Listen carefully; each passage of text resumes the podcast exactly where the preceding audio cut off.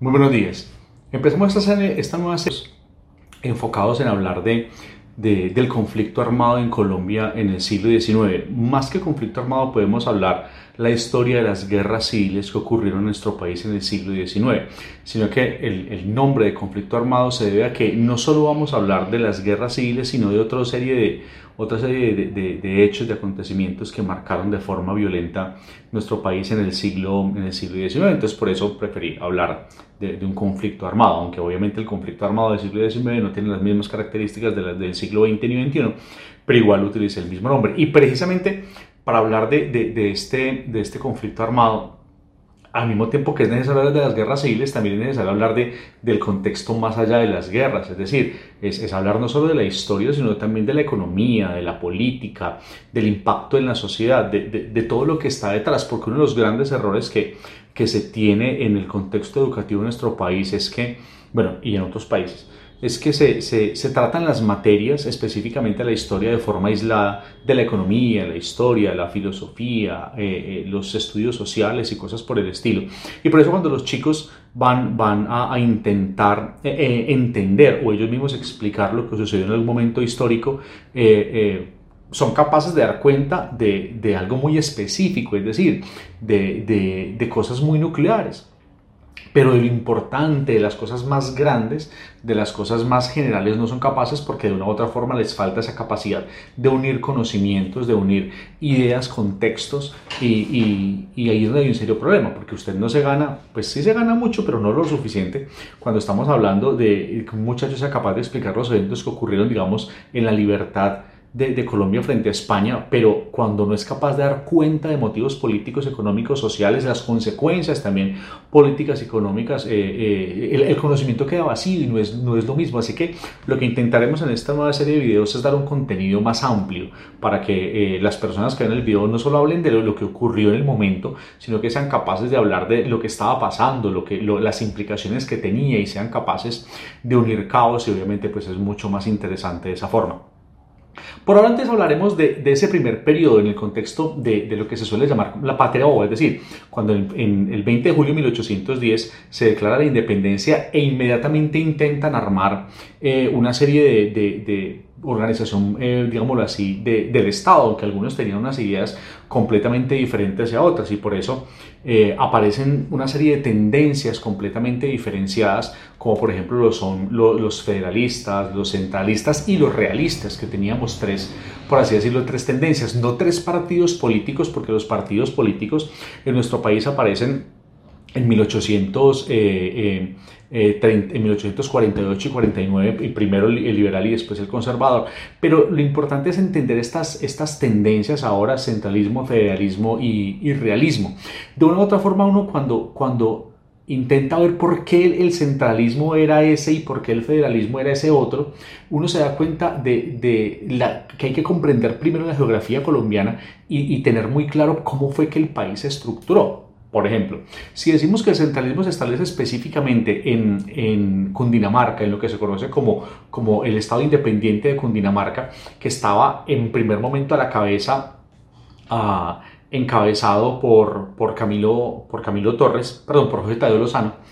y Tadeo Lozano es casi que designado como que, mire, encabeza esta vaina y, y una constitución y demás, y después llega Antonio Nariño y por medio de una serie de peticiones populares le, le, venga, Antonio, es que este Jorge Tadeo Lozano es un, es un niño rico, este mantiene plata, esto se le interesa estar a la cabeza del Estado para, para su beneficio, y Antonio Nariño empieza por medio de su periódico La Bagatela, miren el nombre, La Bagatela, empieza a hacer toda la campaña para que la, sea removido de su cargo y sea él el nuevo presidente del Estado de, de, de Cundinamarca. Pero ¿Por qué era tan importante Cundinamarca? Pues porque primero tenía la mayor cantidad de población, segundo tenía los mayores, algunos de los mayores recursos, obviamente estamos hablando de departamentos que tenían o estados que tenían mucho mayor recurso, pero estábamos hablando de que allí se estableció la capital del virreinato y por lo tanto la importancia política, económica y social era tremenda y al establecer a Cundinamarca como un estado centralista, que es lo que estaba planteando Nariño, precisamente las otras tendencias o la otra tendencia que era la tendencia federal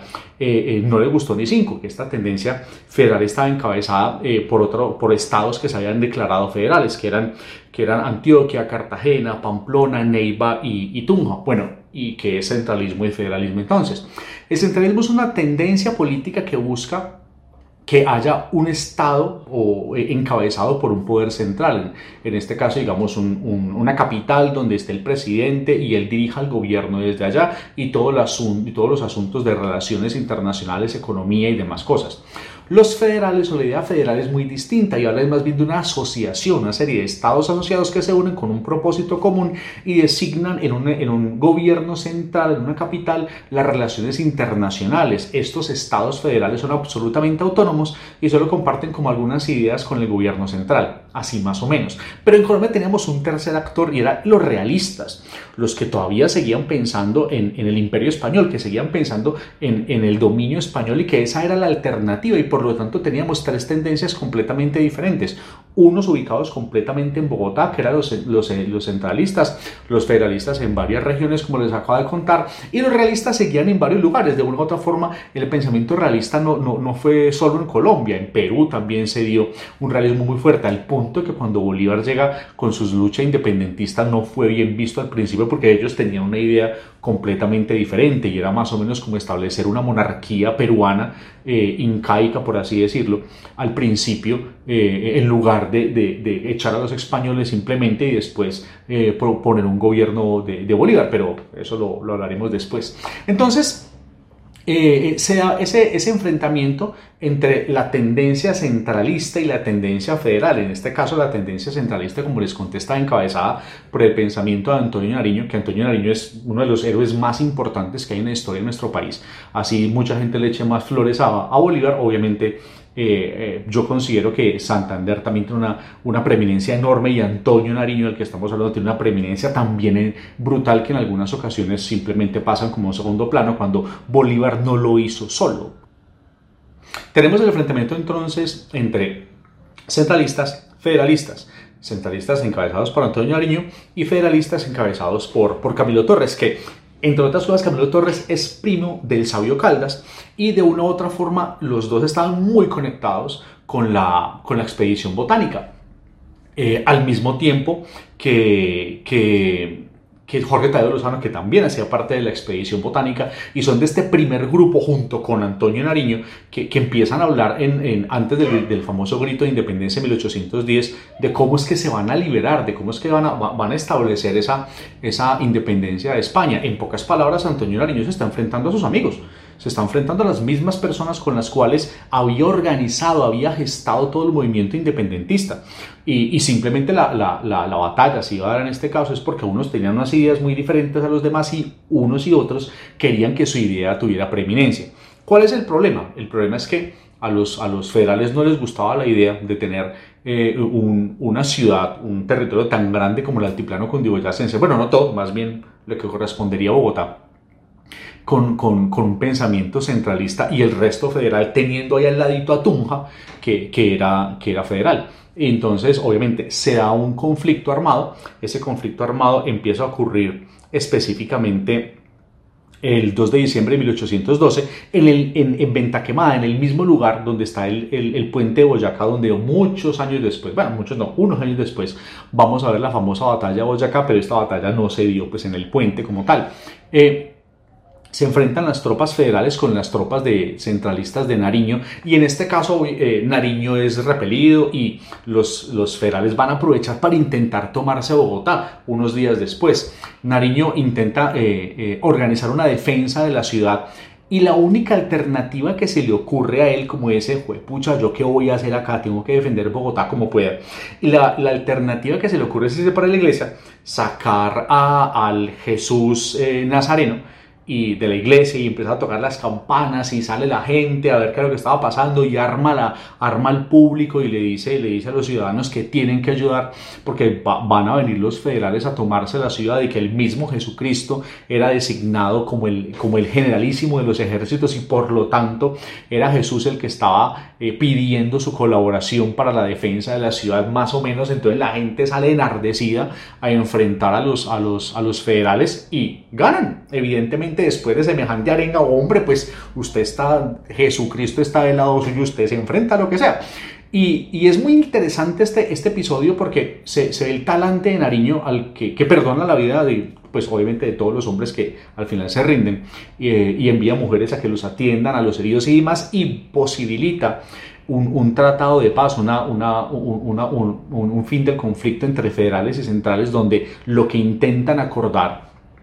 es, es que se unan contra el, contra el enemigo común, que en pocas palabras eran los realistas de una u otra forma uno se pregunta, bueno, ¿y, ¿y, por qué desde el principio no lo hicieron? ¿Por qué desde el principio no quisieron unirse y simplemente enfrentar a los realistas de una vez? Probablemente por la misma forma que estaba organizado el país, por las tendencias políticas, económicas, de pronto todo, cada uno de ellos quería simplemente defender su, su, su, su, territorio, que lo vamos a ver después, que se van a repetir esas mismas tendencias donde ciertos eh, personajes muy específicos son casi que los dueños de algún territorio y no quieren que, que, que, ese, ese patronazgo eh, se, se modifique y que sean ellos los que sigan gobernando ciertos territorios y no haya, por así decirlo, intervención de ningún Estado ni nada por el estilo. Vamos a verlo un poco más adelante. En este caso, también por la misma, la, misma topografía, nuestro país siempre ha estado dividido por regiones muy marcadas. Esas mismas regiones se mantenían desde la época precolombina, donde veíamos una cultura en el altiplano cundiboyacense con un nivel muy diferente a las culturas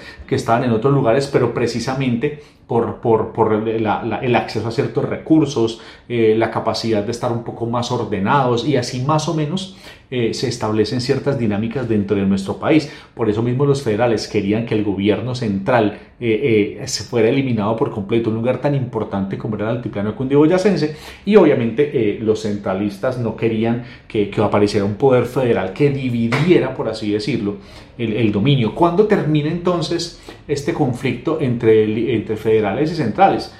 no crean que después de que firmen el Tratado de Paz todo terminó, no, hay que esperar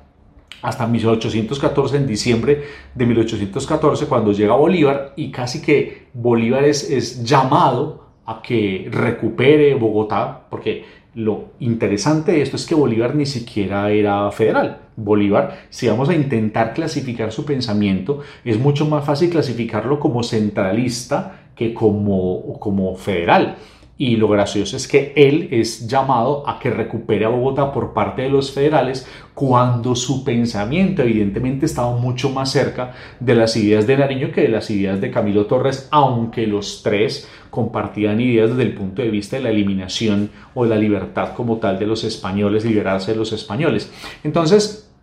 esa, esa, esa, serie de, de, de, movimientos, por así decirlo, hacen que se estructure de una forma completamente la dinámica, la dinámica de, ese primer inicio de, país, donde, donde en el centro tenemos un poder central y ese poder central está en la antigua capital del virreinato y las demás ciudades que eran satélites de esta al principio se convierten en, ciudades que tienen, que quieren un poder completamente diferente. También hay que entender que Bogotá no es la ciudad más rica ni de lejos, ni tampoco donde vivían las personas con la mayor capacidad económica. Para, pensar eso tenemos que pensar en ciudades mucho más importantes donde había gente realmente adinerada como era Popayán. Pero miren que Popayán no aparece todavía en, en esta serie de conflictos. Para, para que Popayán y su capacidad eh, y su importancia económica aparezca, vamos a esperar un poquito más en la historia y por ahora son una serie de ciudades que de una u otra forma eh, estaban buscando una organización. Popayán ya estaba organizada hace rato y Popayán tenía una, una, estructura muy diferente al punto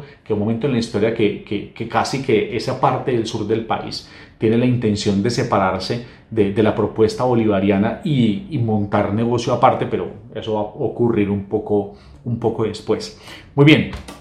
este es entonces nuestro primer capítulo de esta nueva serie de videos donde intenté contarles así brevemente ese conflicto, esa primer guerra civil que ocurre entre federales y centrales, eh, el papel de Antonio Nariño como tipo uno de los héroes más importantes, eh, para mí me parece los más importantes por lo menos, en la historia de, de, de Colombia. Y el papel también de, de, personajes tremendamente importantes como es Camilo Torres que, que tenía una idea completamente diferente a la de Nariño y cómo se llega a establecer una paz para enfrentar el enemigo común que eran, que eran eh, los, los realistas, que los realistas no crean que eran españoles, después hablaremos también de eso. Hay gente que cree que los realistas eran totalmente españoles, no, había realistas que eran españoles, pero también había realistas nacidos en, en el territorio actual de Colombia, pues porque obviamente sus ejércitos se nutrían también de, de, de, de nacidos en las colonias. Pero muy bien, eso les contaré un poco más adelante. Entonces, hasta aquí terminamos con esta primera parte ya próxima semana hablaremos de la segunda parte, que continuaremos con esta historia de las revoluciones, de las,